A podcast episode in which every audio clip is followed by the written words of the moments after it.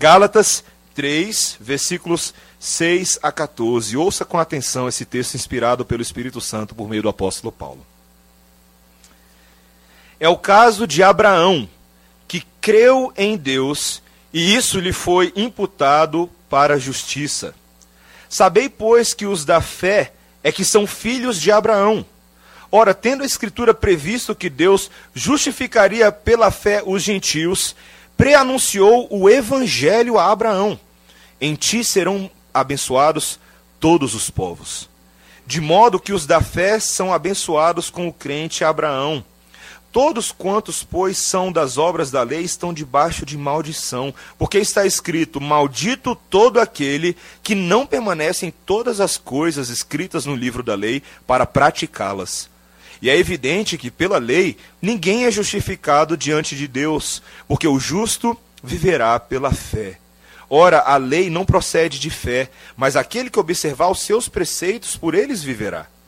Cristo nos resgatou da maldição da lei, fazendo-se Ele próprio maldição em nosso lugar, porque está escrito: Maldito todo aquele que for pendurado em madeiro, para que a bênção de Abraão chegasse aos gentios em Jesus Cristo, a fim de que recebêssemos pela fé o Espírito prometido. Até aqui a palavra do Senhor. Vamos orar mais uma vez? Obrigado, Senhor, porque por meio da tua palavra exposta, da tua palavra lida, o teu Espírito fala a nós. E nós pedimos nessa hora, Senhor, essa é a nossa oração, rogamos ao Senhor que o Senhor nos ajude a deixarmos, afastarmos da nossa mente todas aquelas coisas que podem nos desconcentrar, aquelas coisas que nos atribulam a alma, os problemas que de fato temos, ó Pai, que possamos neste momento dedicar a nossa atenção ao Deus que cuida das nossas vidas aquele que é o centro de todas as coisas. E nada mais importa nesse momento senão adorá-lo, Pai, por meio da tua palavra. Ajuda-nos nessa tarefa no santo nome de Jesus. Amém. Meus irmãos, se uma pessoa nasce no Brasil, mas logo cedo ela se muda para o outro país, e vamos dizer que o país é a Indonésia, para título de exemplo e ilustração inicial do meu sermão, vamos ver se funciona a Indonésia. Então, o brasileiro nasceu no Brasil, mas nunca morou no Brasil. Logo pequenininho, ele se mudou com seus pais para a Indonésia, vai ver, ele era filho de embaixador ou alguma coisa do tipo. Essa pessoa continua sendo brasileira na Indonésia? E eu te faço essa pergunta pela seguinte uh, situação. Ele cresce naquele país, ele faz amigos naquele país, ele aprende uma nova língua. Provavelmente o português nem é a língua mais que ele usa à medida que os anos decorrem. Essa pessoa ganha uma nova identidade. Ele gosta, ele tem novos gostos musicais. Eu não sei o que, que eles ouvem lá na Indonésia, mas ele gosta da música da Indonésia. Ele gosta da comida da Indonésia. Ele passa a ter círculos de amigos, escolas, trabalho e a vida inteira. E a pergunta que eu faço, ele continua sendo brasileiro? O que, que você pensa sobre isso? Ah, eu tive vários amigos lá nos Estados Unidos que tinham situações parecidas. Né? Eles ah, estavam nos Estados Unidos há muitos anos, mas nasceram em outros países, Coreia, África África, e era uma discussão interessante que a gente tinha. A discussão girava em torno da ideia daquilo que nos dá identidade. O que, que realmente faz a identidade de uma pessoa? Ela ter nascido naquele país ou o país agora que a acolheu, o país agora que lhe confere novos valores, novas línguas. Meus irmãos, essa é uma discussão importante para nós, porque eu e você somos peregrinos nesse mundo. Eu não sei se você notou, mas você não é desse mundo, o que significa que você é meio alienígena ou fantasma, alguma coisa desse nível. Se você está em Cristo hoje, nesse exato momento, a sua cidadania é outra. A sua, a sua pátria é uma pátria celestial, como Paulo descreve para a gente lá em Filipenses 3. E é, uma, é, um papo estranho, né? Você já ouviu aquela piada ah, da, da mulher que estava andando de branco no meio da rua? E o rapaz vê ela no meio da noite, ela vira para ele e fala: Não sou deste mundo. E o rapaz fala: Logo vi, né, com essa aparição fantasmagórica. Não sei se você já ouviu essa história, porque os crentes são estranhos nesse mundo. De fato, eles não se encaixam aqui. Tudo o que nós fazemos, tudo o que nós ah, pensamos, todas as coisas que nós proferimos, de fato não estão muito alinhadas com o tempo presente não estão muito alinhadas com as ideias desse mundo. E o texto de hoje, meus irmãos, ele passa a confrontar o seu senso de identidade. Será que você hoje, por estar em Cristo, você percebe de fato que a sua vida é caracterizada por uma outra pátria? que o seu passaporte é um passaporte celestial? E o que é que de fato te confere essa identidade? O que é que faz de você hoje um cristão? É o fato de você ter nascido numa igreja cristã? É o fato de você cantar músicas evangélicas? Ou de você ter amigos da igreja? Ou é a fé em Cristo Jesus que você possui? E se você não tem essa perspectiva de fé, Paulo não vai deixar barato para você hoje. Paulo vai começar a questionar qual é a sua perspectiva do cristianismo que você tem.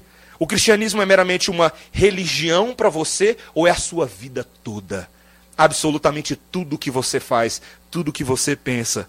O texto de hoje, queridos, vai nos dar o exemplo desse homem chamado Abraão. E ele vai nos mostrar que a fé de Abraão deve ser a nossa fé. A fé daquele homem que viveu há tantos anos atrás deve ser a minha e a sua fé hoje, e ela deve ser a nossa principal identidade.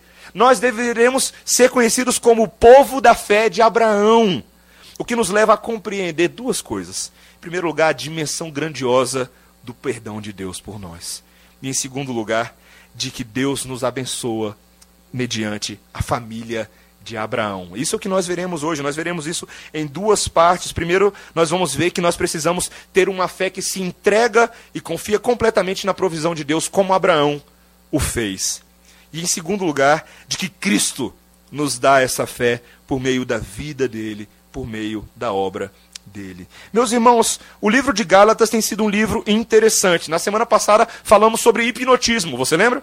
Aprendemos um pouco mais sobre hipnotismo, mas não o hipnotismo, hipnotismo do Mr. M, mas o hipnotismo daquele que acontece com todas as pessoas desse mundo, que estão debaixo de um certo feitiço das ideias desse mundo, que não reconhecem que Deus em Cristo Jesus é a única maneira pela qual nós podemos viver nesse mundo. Era um feitiço cuja qual a própria igreja da Galácia, por um tempo, e veja quando eu digo igreja da Galácia, essa igreja não é uma igreja de uma galáxia diferente. Mas a igreja da Galácia era uma igreja que havia sido enfeitiçada pelos judaizantes, aqueles homens que se dizendo irmãos em Cristo, se dizendo participantes da mesma família da fé, acabaram subvertendo o evangelho, fazendo uma proposta diferente, dizendo: olha, não basta apenas crer em Jesus, vocês também têm que seguir as leis cerimoniais, vocês têm que se adequar ao sistema judeu e hebraico. E se vocês não fizerem isso, vocês não vão de fato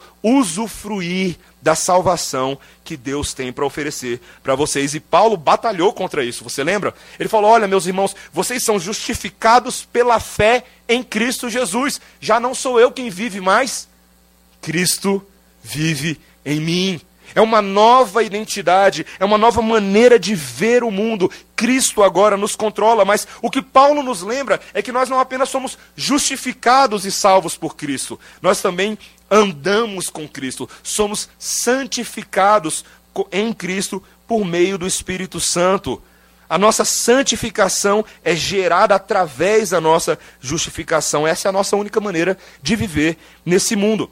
E aqui, meus irmãos, quando nós chegamos nesse ponto da carta, no versículo 6, parece que Paulo faz uma, uma, uma conexão esquisita. Sabe quando você está lendo a Bíblia e você tem a impressão de que a Bíblia muda de assunto sem te dar nenhum aviso prévio? Sabe, quando a, Bíblia sempre muda. Eh, você estava conversando de pastel, agora você começa a falar de futebol. Né? Não tem nada a ver uma coisa com a outra. Mas se você é brasileiro, você sabe que pastel e futebol estão relacionados. E Paulo não vai agora mudar o assunto do nada. Ele vai introduzir um personagem que tem tudo a ver com o que ele está falando. E esse personagem é Abraão. Versículo 6 é o caso de Abraão esse homem que é tão importante nas escrituras sagradas. Mas por que, que Paulo está fazendo essa conexão? Ele vinha falando no versículo anterior, dá uma olhadinha no versículo 5. Ele vinha falando sobre ah, o Espírito que opera milagres entre vós, ah, e se ele faz isso pelas obras da lei ou pela, pela palavra de fé, e de repente vem Abraão. O que, que tem a ver uma coisa com a outra? Talvez para a gente não tenha muito a ver, mas essa é a grande sacada de mestre de Paulo, porque Abraão era um homem muito importante para os judeus. E aqui Paulo vai começar a usar um artifício, meus irmãos. Um artifício belíssimo de alguém como Paulo, que conhecia tanto a cabeça dos judeus quanto a cabeça dos gentios. Esse homem que era um cidadão do mundo, lembra? Paulo, que era romano, ele tinha um aspecto gentílico, mas ele também tinha uma criação, um, um, um lado judeu da sua própria família. E agora esse Paulo vai começar a utilizar o estudo de caso de Abraão. E a primeira coisa que ele diz a respeito de Abraão é que Abraão, o quê? Creu em Deus.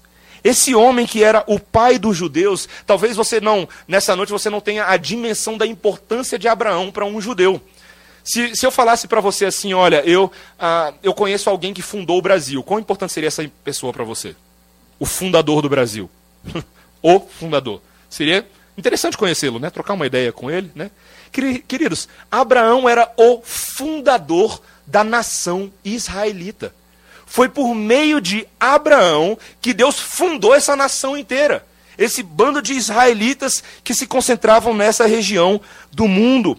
Paulo está aqui agora trazendo para dentro da conversa alguém que era digno da atenção deles. Alguém que era digno do respeito histórico, do respeito ah, que atravessava as gerações. Abraão, o pai dos judeus, que certamente tinha um papel muito importante para esses judaizantes. Mas ao mesmo tempo, o que Paulo está fazendo é simplesmente exaltando Abraão? Não. Nesse contexto todo, o que Paulo está fazendo é apresentando a sua réplica às alegações desses judaizantes. Paulo está numa discussão apologética com eles, tentando convencer os Gálatas, puxar eles para o lado de Paulo. E quem que estava do lado de Paulo? Abraão estava do lado de Paulo. Era isso que os judeus não conseguiam perceber. Abraão não estava do lado dos judeus, como se ele estivesse impondo a lei. Não! Abraão era alguém que entendia o evangelho. Abraão era alguém que compreendia o que Deus estava fazendo desde o princípio. O texto nos diz que Abraão creu em Deus. Um pouquinho mais de informação para vocês. Quem era Abraão? Quem era esse homem? Quem era esse homem que creu em Deus? Meus irmãos, talvez você pense em Abraão, obviamente, como um grande homem de fé, mas ele não começou dessa maneira. Abraão era um nômade na terra de Ur dos Caldeus, alguém que estava juntando os cacos da sua família e tentando encontrar uma terra para morar. Depois você pode ler lá no capítulo 11 de Gênesis a situação: o pai dele tinha morrido, o, o, o sobrinho Ló estava também jogado às moscas. Abraão puxa Ló e começa a tentar cuidar dessa família agora. Ele era um nômade, inclusive ele também era pagão. Abraão não era adorador do Deus Altíssimo, não. Ele era um adorador do Deus Lua, que aparece lá no, no, livro de Josué, capítulo 24. Depois você pode ler com calma. Mas todas essas informações mostram que a situação de Abraão não era muito boa. Ele não era um homem assim tão especial, era um homem qualquer. Até que o grande Deus do universo aparece para Abraão. Uau! Pensa nessa cena. Não sei, o texto não descreve para a gente exatamente como aconteceu, mas Deus se revela a Abraão com a sua palavra. Logo no capítulo 12 de Gênesis, Deus dá a Abraão uma promessa: sai da terra da tua parentela, da terra de onde você está, para a terra que eu te mostrarei. E de ti eu farei uma grande nação. E Deus dá uma promessa grandiosa para Abraão de que ele teria um herdeiro, de que ele seria abençoado de forma especial por Deus, de que todo mundo que tentasse mexer com Abraão ia se dar mal, porque Deus iria amaldiçoar todos aqueles que se metessem com essa família escolhida, e de que através de Abraão, no versículo 13 de Gênesis 12, de que todas as famílias da terra seriam abençoadas e benditas. Que história fantástica, queridos. Uma história que vale a pena você estudar, gastar um tempo nas Escrituras. Existem algumas histórias que são centrais nas Escrituras, e essa é uma delas, que explica várias das histórias que se derivam delas. E até aí tudo bem, né, meus irmãos? Os judeus estão ouvindo Paulo pensando em Abraão, estão comendo pipoca e adorando essa história, né? Que ótimo, ah, nós amamos Abraão. Fale mais a respeito de Abraão. Mas agora o que Paulo vai começar a mostrar é que Abraão não funciona para o argumento deles o, pastor Tim Keller coloca: parem e pensem em Abraão, porque o ancestral dos judeus vai mostrar a vocês que vocês foram de fatos, fato seduzidos pelos mestres judaizantes que subverteram a mensagem de Abraão. Os mestres judaizantes não estão alinhados com a mensagem do pai fundador do povo judeu. O pai fundador do povo judeu, na verdade, iria concordar com Paulo, e ele então diz: Abraão creu em Deus, e ele diz: e isso lhe foi imputado para a justiça. Nessa história toda de Abraão, o que se destaca na vida de Abraão é que ele era um homem de fé. Depois você pode ler Hebreus 11 ou ouvir a série de pregações que nós fizemos em Hebreu, e o, Hebreus e o tempo que a gente gasta falando da fé de Abraão. É a respeito disso que Abraão foi conhecido. Ele era um homem de fé, um homem que creu em Deus, e o texto nos diz que isso lhe foi imputado para justiça. O que, que significa isso? Foi atribuído a ele. A vida de fé de Abraão foi uma vida que gerou justiça. A ideia de que ele foi um homem obediente a Deus, um verdadeiro adorador de Deus, e dessa convicção de Abraão, ele viveu uma vida correta, justa, uma vida melhorada diante do mundo, porque ele era um homem que cria em Deus. Mas, meus irmãos, talvez você seja tentado a pensar que essa é a única justiça de Abraão que nós estamos falando. Na verdade, meus irmãos, esse conceito que Paulo começa agora a trabalhar melhor, que é um conceito profundo. A ideia de uma justiça externa imputada. Ah, o texto, na verdade, está utilizando essa linguagem de uma maneira como Paulo utiliza em outras cartas. Abraão agora está recebendo muito mais do que uma vida boa, porque ele crê em Deus. Não. O texto está nos dizendo que agora Abraão tem um novo status diante de Deus. O fato de ele crer em Deus lhe confere um novo status. Eu lembro quando eu estava indo uh, para os Estados Unidos e eu estava pensando em vender o carro no Brasil, vou comprar um carro nos Estados Unidos, como é que eu faço? E aí um pastor amigo meu falou, Mateus, compra um carro por leasing. Eu falei, o que é leasing? Eu não conhecia bem. Leasing, você vai pagando um carro todo mês como se fosse um aluguel, mas quando você termina de pagar o carro, aquele carro vira seu. Né? Ele muda de status, de alugado para possuído. Né? Ele é seu agora. Esse carro é seu. Veja o que está acontecendo em Abraão é algo semelhante. Abraão não tinha algo, mas de repente um novo status é atribuído a ele por meio desse negócio chamado fé o comentarista Douglas Moo fala, é atribuir a Abraão uma justiça que não lhe era inerente, era algo que ele não possuía antes, mas agora Deus o concede. E meus irmãos, pode não parecer, pode aparecer apenas uma aula de teologia, mas esse é um ensino radical da Bíblia. Quando Deus atribui esse novo status a alguém, esse status de justo, essa pessoa passa a ser uma pessoa completamente diferente aos olhos de Deus. Essa pessoa que antes tinha um status X, agora no seu status Y, é alguém que está livre de toda condenação. Alguém que, embora continue praticando pecados, aos olhos de Deus, ela é uma pessoa diferente, ela está justificada diante de Deus. Esse é um ensino profundo de Paulo, por exemplo, em Romanos 4, quando ele fala: Abraão creu em Deus, e isso lhe foi imputado por justiça. Mas olha só o que, o que Deus fala por meio de Paulo em Romanos 4, no versículo 4. Ele diz: Ora, ao que trabalha, o salário não é considerado como favor, e sim como dívida. Mas ao que não trabalha, porém, porém crê naquele que justifica o ímpio, a sua fé lhe é atribuída como justiça. O que Paulo está falando é que Abraão não trabalhou para conquistar isso. Abraão não foi justificado porque ele viveu uma vida perfeita, uma vida ilibada, ele fez tudo direitinho e então, ao término da vida dele, Deus falou: Ah, quer saber, Abraão, está na hora de mudar o seu status, agora você é um justo diante de mim. Não. Muito pelo contrário, essa era uma dádiva de Deus, entregue por meio da fé. Era uma ideia que já estava presente no Antigo Testamento. Salmo 32 fala: Bem-aventurado aquele cujas iniquidades são perdoadas cujos pecados lhes são cobertos. Bem-aventurado o homem a quem Deus não imputará pecado.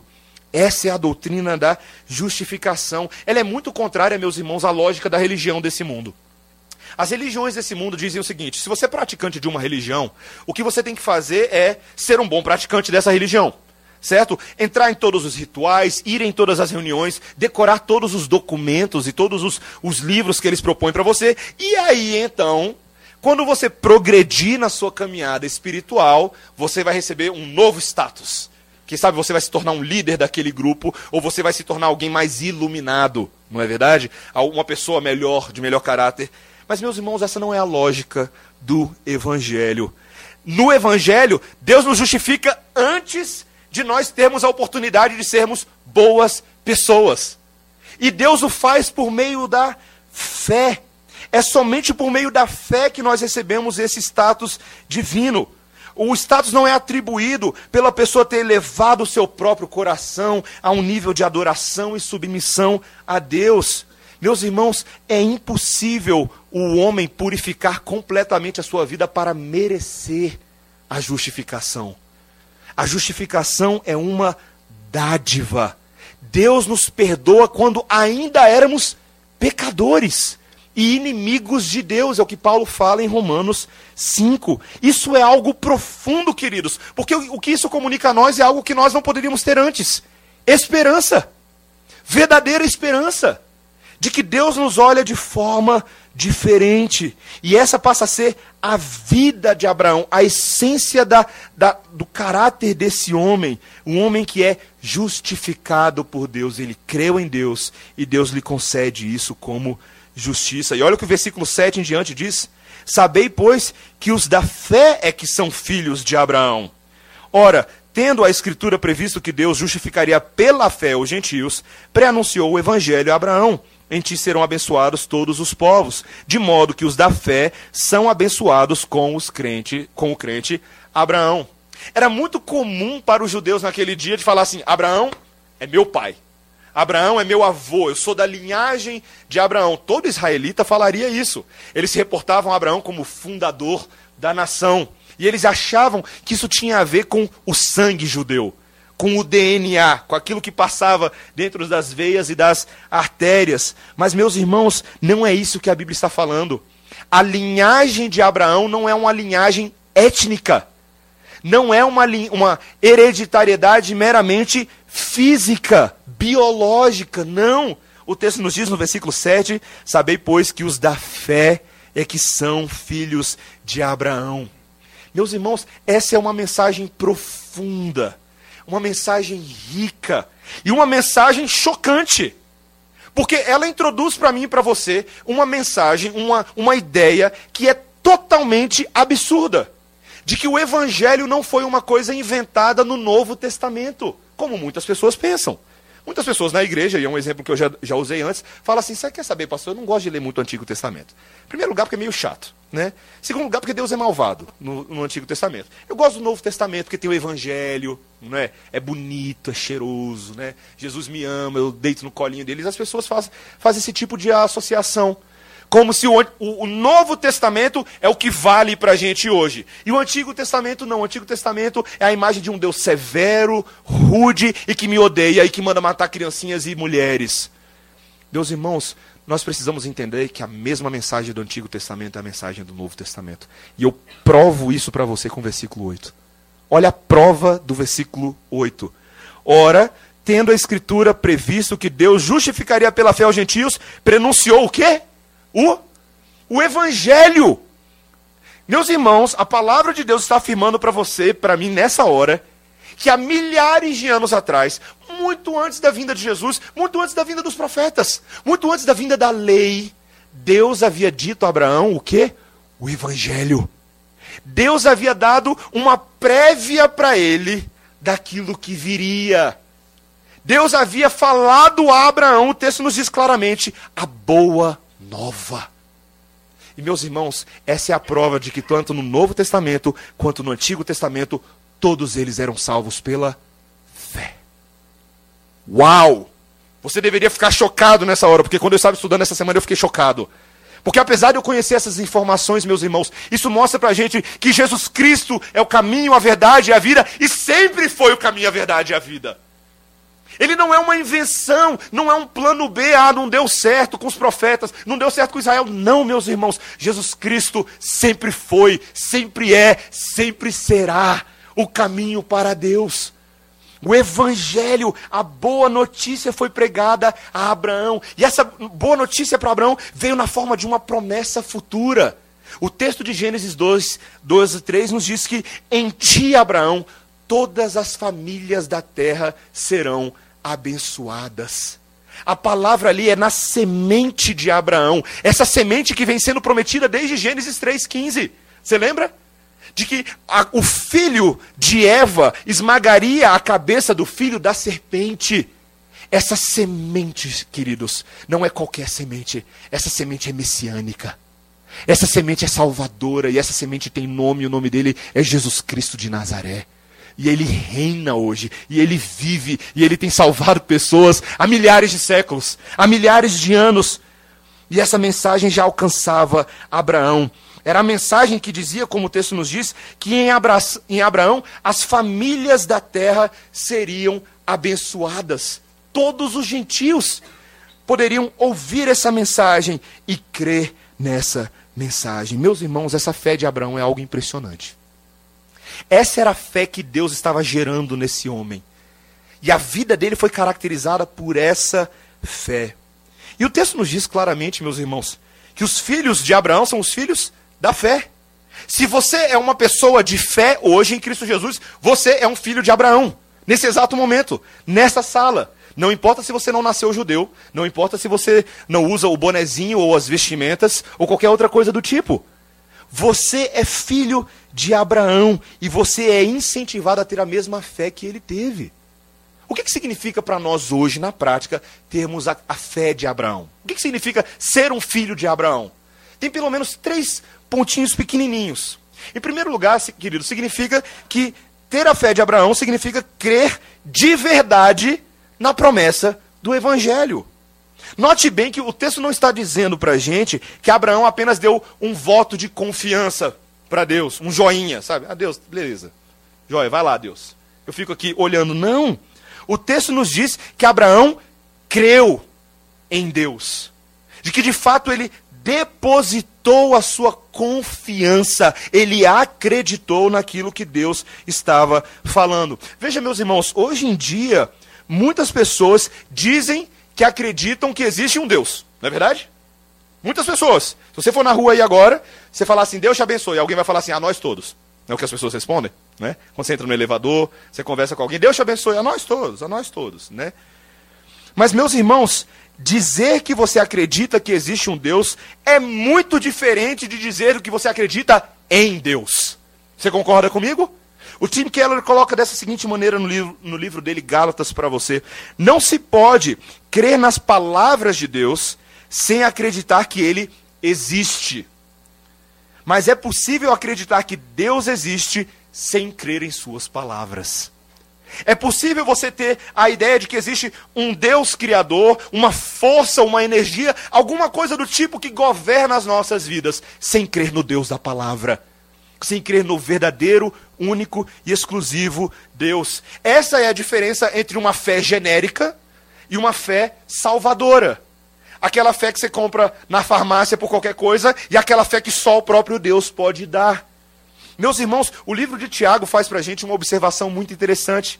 Quando Tiago, no capítulo 2, versículo 19, diz o seguinte: Crês tu em Deus? Fazes muito bem. Até os demônios creem e tremem. Meus irmãos, isso é muito interessante. Dizer que até os demônios creem e tremem. Os demônios reconhecem a existência de um Deus. Eles sabem disso. Eles conviveram nessa realidade espiritual e convivem há muitos anos. Eles sabem que existe esse Deus. Por outro lado, a verdadeira fé é aquela que crê em Deus, que reconhece que Ele é o nosso Senhor, que os eventos históricos da redenção são verdadeiros, reais e para nós. Veja, você muitas vezes pode dizer que você crê em Deus, mas você não crê nesse negócio de encarnação de Cristo. Que Cristo, ah, que o Deus Todo-Poderoso se tornou um bebezinho na manjedoura e que ele veio a esse mundo e viveu entre nós, que Maria era realmente uma virgem. Ah, sai para lá, que história é essa? Vai falar que a mulher engravidou naquele século e era uma virgem de 16 anos. Que ele viveu uma vida perfeita e sem pecados. Hum, sei não, eu peco a cada segundo, como é que um homem vai, vai viver sem pecados? Mas, queridos, crer nessas coisas é essencial para uma fé salvadora. Sem isso, não existe evangelho. Sem exatamente esses elementos conflitantes e polêmicos, não há verdade. Você precisa crer nas palavras de Jesus. Você precisa crer nos milagres que Deus realizou por meio dele. Você precisa crer uh, que ele não apenas morreu, mas, meus irmãos, ele ressuscitou dos mortos. E que ele subiu aos céus, de onde ele virá para julgar vivos e mortos. Deixa eu te perguntar, você crê nisso hoje à noite? Você crê nisso? Você consegue no seu coração agora afirmar essas verdades e falar: Eu creio nessas coisas. Meu irmão, boa notícia para você. Se você crê, você é um filho de Abraão. Se você crê nessas verdades, O Espírito de Deus confirma elas agora, porque o próprio Deus selou você com essas verdades. Nós precisamos crer em tudo isso que a Bíblia fala e somente em Jesus para a nossa salvação. Do contrário, meu irmão, minha irmã, a sua fé não passa de uma fé de um demônio. Como é que é a sua fé? A sua fé é de Abraão ou a fé de um demônio? Essa é a primeira coisa, nós precisamos entender que a fé de Abraão crê de verdade na promessa do Evangelho. Mas em segundo lugar, nós precisamos entender, irmãos, que crer como Abraão cria significa crer na provisão divina e não no nosso desempenho. Significa crer absolutamente naquilo que Deus faz e não na nossa capacidade de fazer as coisas darem certo. Veja que a situação de Abraão, meus irmãos, era uma situação muito complicada. Abraão não era apenas um nômade, mas ele era uma pessoa de fato sem um lar, sem uma terra.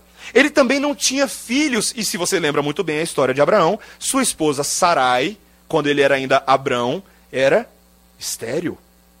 Uma mulher que não tinha a capacidade biológica de gerar filhos. E ao longo dos anos eles estavam avançando em idade já não estavam no auge do seu vigor quando Deus apareceu a ele.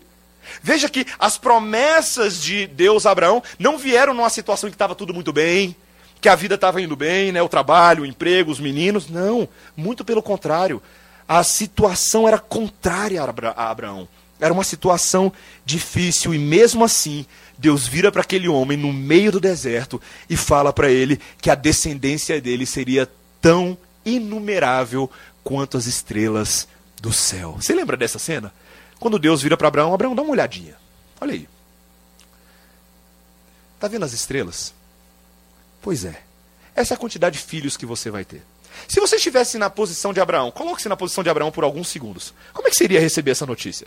Se alguém hoje, vamos supor, hipoteticamente, que alguém pudesse te dar uma mensagem de Deus nesse nível, com revelações precisas a respeito de eventos inacreditáveis que aconteceriam na sua vida, você acreditaria? Sinceramente. Talvez eu e você tivéssemos muita dificuldade de crer, dada a nossa situação presente. Mas a Bíblia nos diz que Abraão creu que Abraão abraçou. E ele sabia que a única forma daquilo acontecer seria somente se Deus miraculosamente interferisse na história dele e realizasse um feito poderoso, sem depender da capacidade humana, queridos, porque o corpo de Abraão não estava contribuindo, nem de Sara, e nem toda a situação. Deus precisava colocar o dedo na história. Isso fica muito claro naquela história que nós lemos hoje no texto de Gênesis 19, quando Deus pede a Abraão, uma vez que Isaac vem por milagre, você lembra? Que Isaac nasceu, e Deus pede o que de Abraão? Que ele faça o que com Isaac? Que ele sacrifique o filho da promessa. Meus irmãos, tem coisas na Bíblia, tem histórias que a gente se acostuma, mas não dá para se acostumar. Simplesmente não tem como. Se você já se acostumou com essa história, você perdeu a dimensão da loucura que Deus estava propondo para aquele homem. Sabe aquele filho que eu te dei? É aquele filho da promessa que é um milagre? Pois é, mata ele. O que, é que você faria com isso? Mas esse homem de fé, Abraão que creu nos milagres de Deus, continuava vivendo pela fé.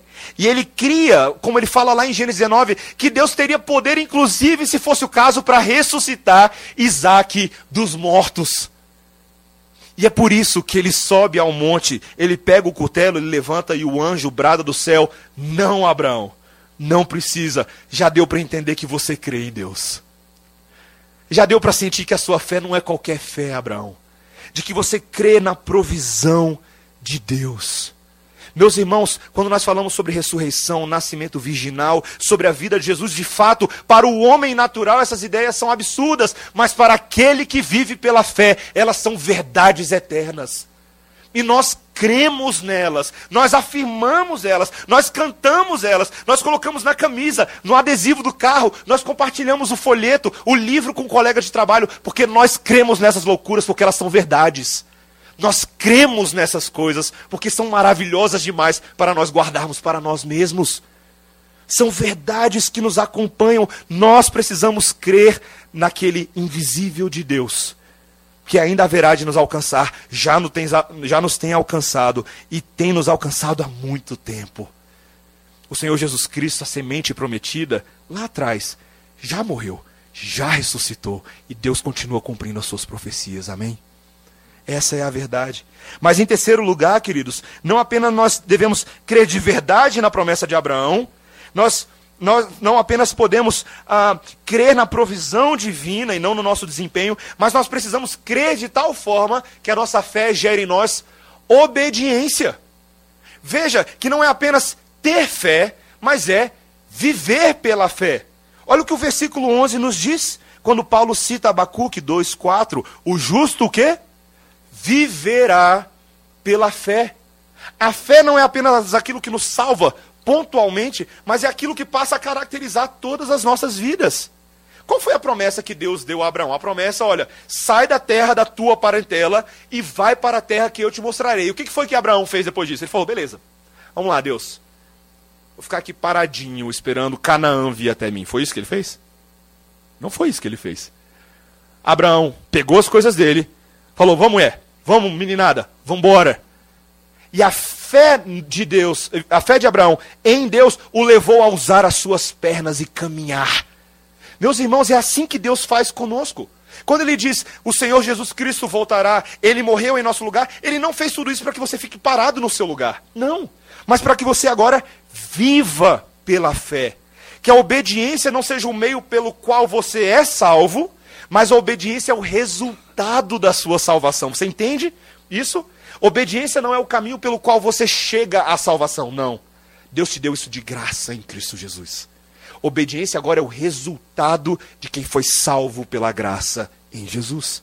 E nós devemos viver assim. A vida de Abraão é aquele que saiu para uma cidade construída pelas mãos do grande construtor, sem saber para onde ele ia.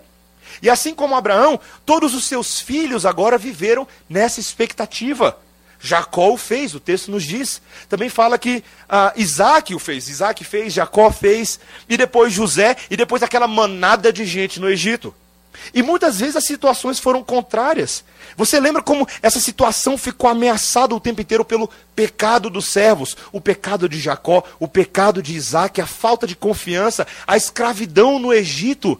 Todas essas coisas que parece que estavam minando a promessa de Deus, mas Deus sempre levantava um mediador.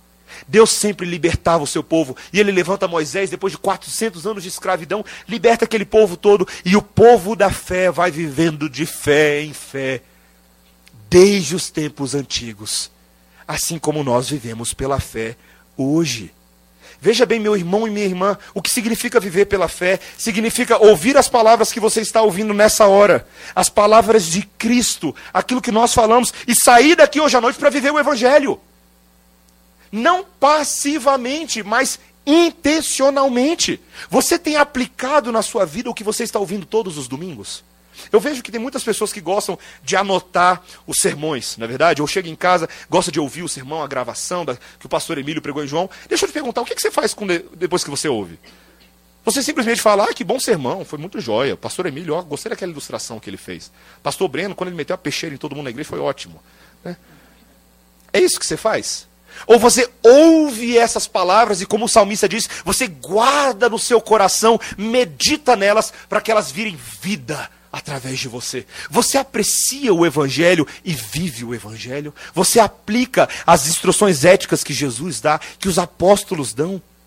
Você tem feito isso? Experimente, por exemplo, ir para casa hoje e, ao término do culto, quando você for fazer a sua leitura bíblica antes de dormir, e leia, por exemplo, Colossenses 3 ou Efésios 4. Algum desses textos que trazem aplicações éticas do Evangelho. E meu desafio para você essa semana é o seguinte: leia o texto e fala, essa semana é isso que eu vou fazer. Essa semana eu vou viver o Evangelho. Essa semana eu vou aplicar a palavra de vida na minha vida e vou viver pela fé. E vou caminhar de fé em fé. Meus irmãos, isso é algo maravilhoso e necessário. E assim, Paulo, queridos, conclui esse texto com os últimos cinco versículos, 10 a 14, quando nós lemos a seguinte, as seguintes palavras. Todos quantos, pois, são das obras da lei, estão debaixo de maldição, porque está escrito: Maldito todo aquele que não permanece em todas as coisas escritas no livro da lei para praticá-las.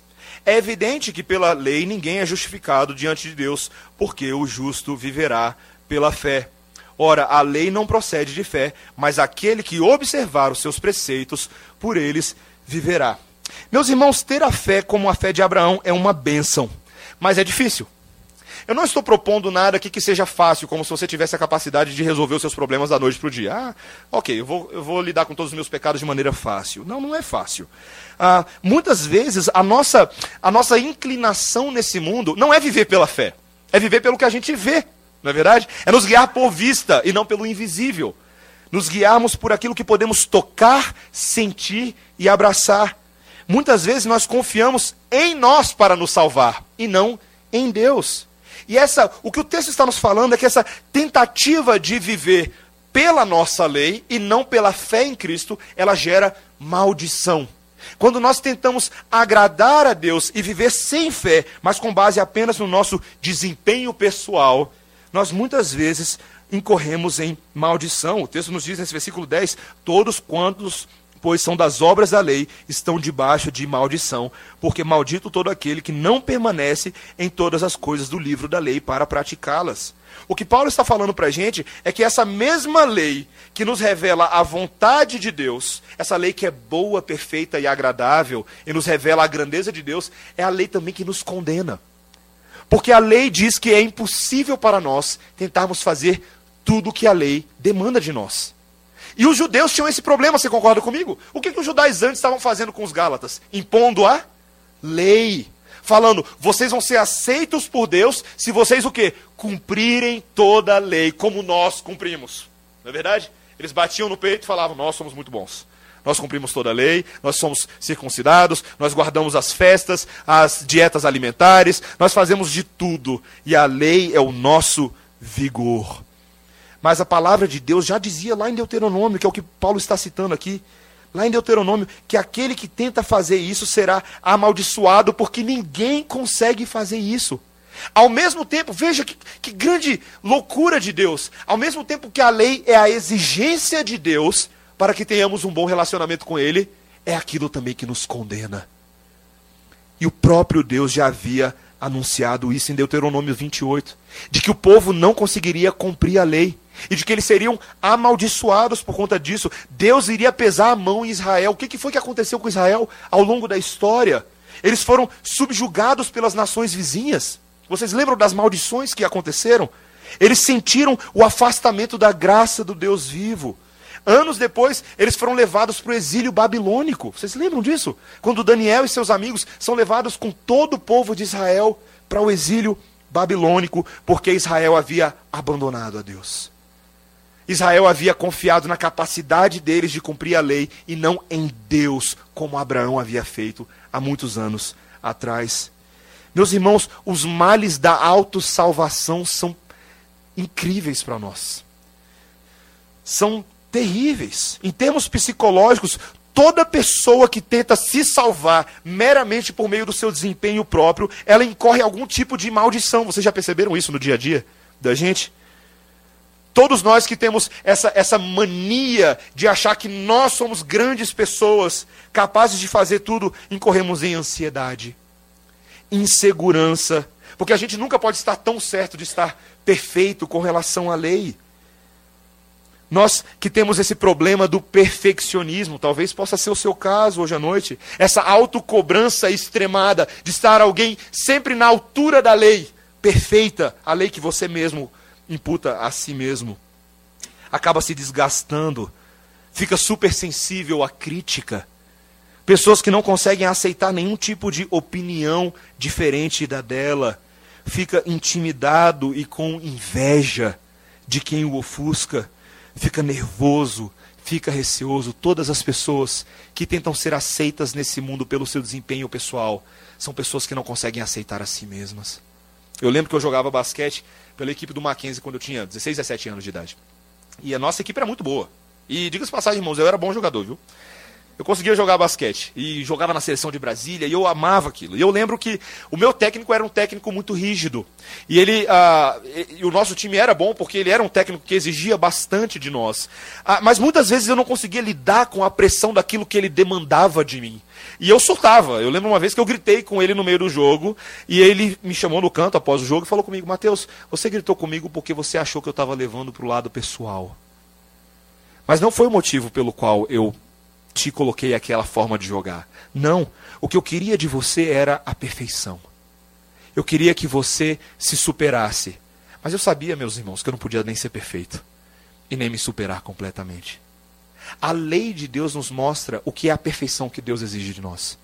Mas eu e você, com nossas próprias forças, jamais conseguiremos alcançar isso e entraremos numa maldição a maldição do próprio Deus sobre nós.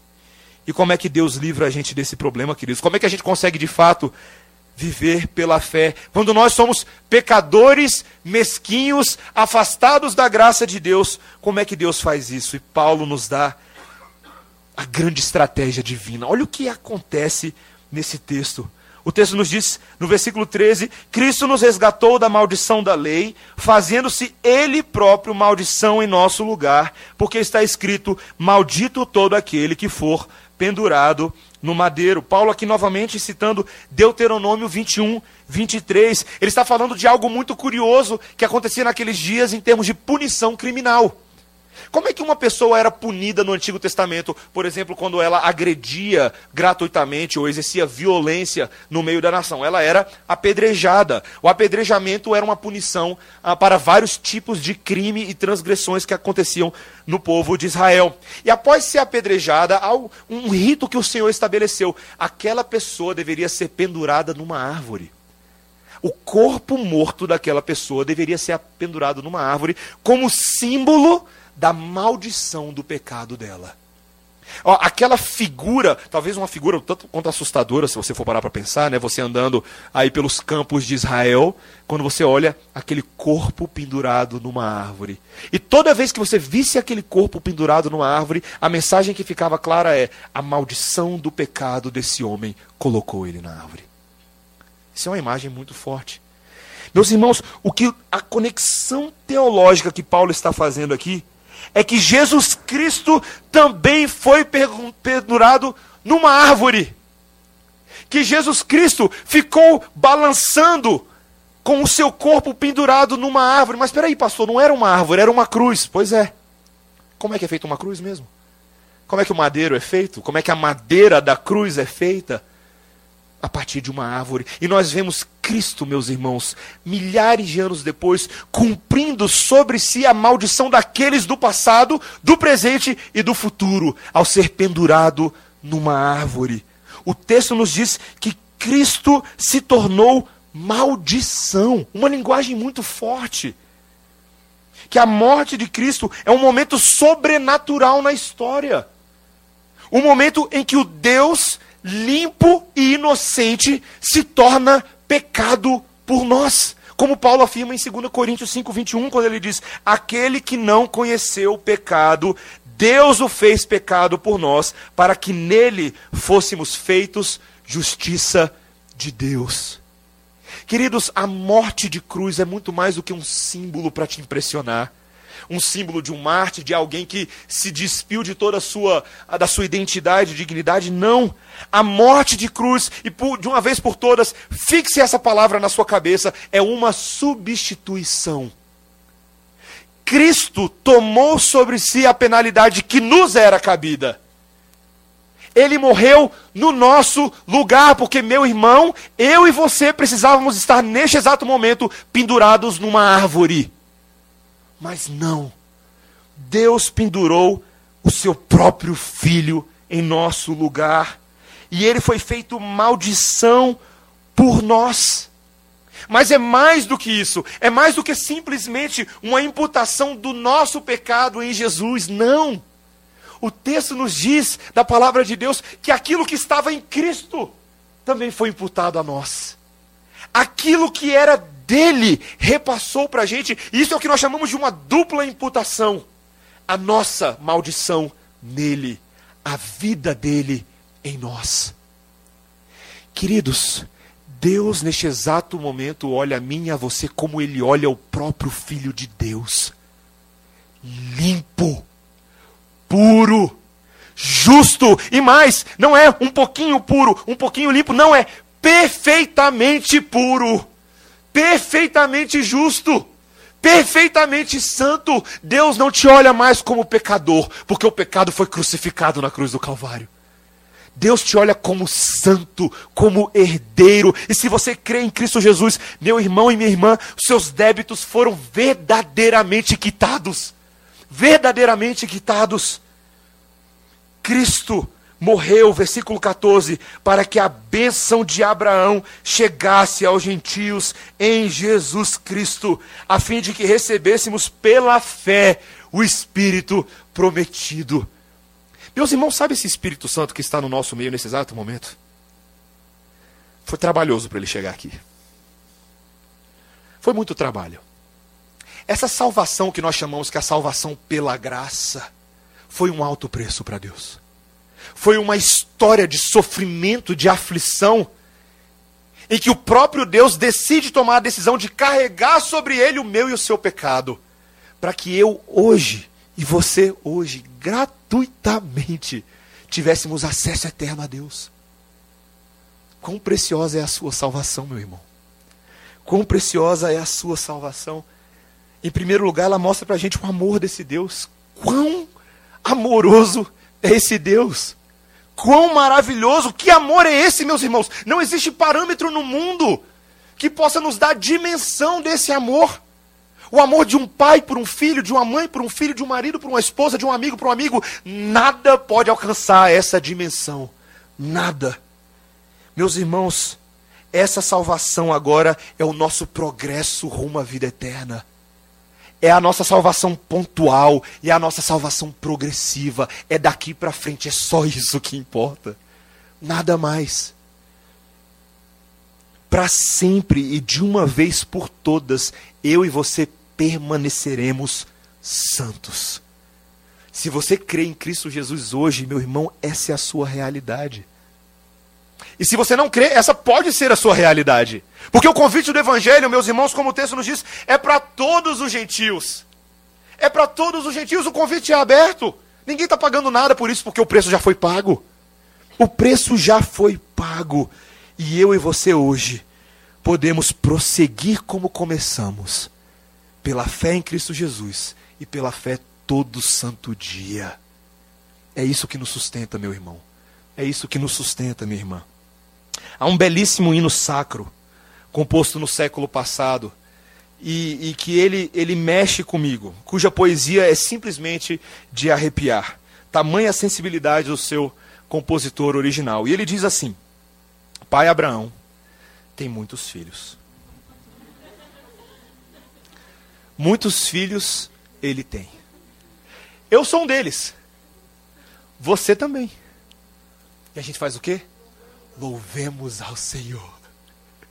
Meus irmãos, que verdade maravilhosa. Nós louvamos ao Senhor porque nós somos filhos do pai Abraão, juntos, com a mão, com o pé, com a cabeça e com a voz. Porque nós somos todos do pai Abraão, nós somos todos do nosso pai celestial, todos nós. Se você crê nisso, essa musiquinha bobinha vai ser o resto da sua vida inteira. Essa musiquinha fala de algo tremendo, meus irmãos, de que nós pertencemos a Deus em Cristo Jesus. E essa é a nossa alegria, essa é a nossa esperança. Se você ainda não é filho de Abraão, se você não é filho de Deus, ouça a voz de Deus falando por meio da palavra hoje abaixe a guarda, permita que o próprio Deus da palavra fale a nós. E a minha oração é que Ele faça isso. Que Ele fale aos nossos corações e que Ele quebre os grilhões que nos amarram, para que possamos experimentar a bênção de Abraão. Amém? Oremos. Obrigado, Senhor Jesus. Obrigado. Obrigado, Senhor. Porque nós estamos nessa sala hoje à noite pelo único e exclusivo motivo de que o Senhor foi pendurado no madeiro por nós. E por causa disso, Senhor, nós podemos viver pela fé, porque aquilo que precisava ser feito já foi feito. Obrigado, Senhor. Aquilo que precisava ser feito já foi feito. O Senhor morreu por nós. Senhor, eu te peço por mim e pelos meus irmãos nessa noite, que essa mensagem aqueça os nossos corações. Que nos reanime na nossa caminhada, que nos lembre e nos faça voltar ao primeiro amor, Senhor que não percamos de vista a dimensão da sua obra, que as coisas desse mundo sejam inutilizadas, incapacitadas de nos distrair do caminho de peregrinação à terra celestial, a Canaã que o Senhor separou para nós. Ó oh, Pai, obrigado, Senhor, porque já estamos com o pé lá em Cristo Jesus. Já somos selados com teu Santo Espírito e herdeiros neste exato momento da bênção de Abraão, a bênção do Evangelho que foi prometido a ele. Obrigado porque esse evangelho nos alcançou mais de dois mil anos depois. E aqui estamos como filhos teus, aos teus pés. Abençoa-nos, ó Pai, e nos encoraja no santo nome de Jesus. Amém. Amém.